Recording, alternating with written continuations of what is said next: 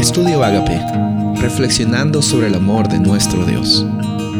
El título de hoy es El gran conflicto en el desierto, Lucas 4, 1 y 2.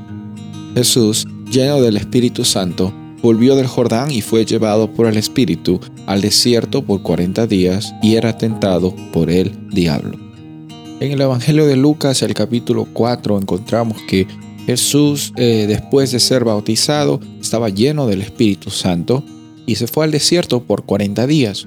40 es el número en la Biblia que está muy frecuentemente conectado con la realidad de una prueba, de una tribulación, de un periodo de preparación para algo importante. ¿Qué más importante que lo que Jesús vino aquí al mundo para hacer? Ser el Salvador del mundo, el Cordero de Dios que quita el pecado de toda la humanidad. Y para eso estaba preparándose espiritualmente, estaba preparándose emocionalmente, y habían carencias aparentemente materiales, porque viene Satanás y le empieza a tentar a Jesús en las cosas que aparentemente eh, le, eran tentadoras para él, como convertir una piedra en un pan para un, beneficio propio y simplemente para eh, probar que la palabra de Dios no era correcta, eh, Satanás usando versículos de la Biblia, estaba tentando a Jesús para que demuestre que Él era el Hijo de Dios y que los ángeles están a su servicio. ven que hay algo constante aquí, es el egoísmo, es servirse a uno mismo, usar el poder para el beneficio propio. Y en otro también eh, la tentación de que eh, Satanás le dice, te voy a dar este mundo, te voy a dar el mundo, porque vemos que en la narrativa de la Biblia, en el gran conflicto, está que Satanás tiene secuestrado este mundo y Dios está manifestando su amor y luchando para que la gente sepa que el carácter de Dios es amor y es justicia y es verdad. Entonces, para eso es que Él vino a este planeta, para liberarnos de las garras de Satanás.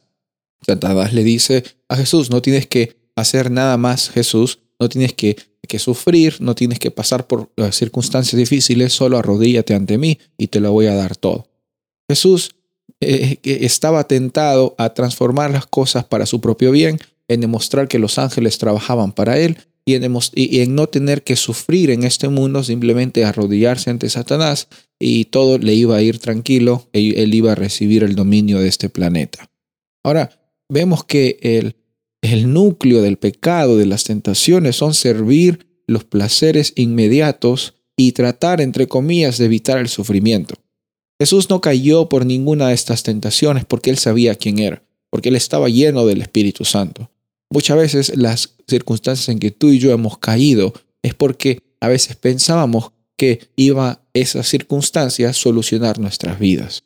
Pero en el ejemplo de Jesús encontramos de que Dios siempre va a estar con nosotros. Cuando el Espíritu Santo está morando en nuestros corazones, sabemos que no necesitamos probar nada a nadie, que no necesitamos usar nuestro poder, nuestra autoridad como cristianos para servir nuestras propias eh, necesidades materiales o en la sociedad, o para pensar que somos más que los demás. Sabemos quiénes somos y como Jesús servimos a los demás con amor y sabemos también que somos agentes de bendición para las personas que están alrededor nuestras y que todos sepan que Dios es amor. Soy el pastor Rubén Casabona y deseo que tengas un día bendecido.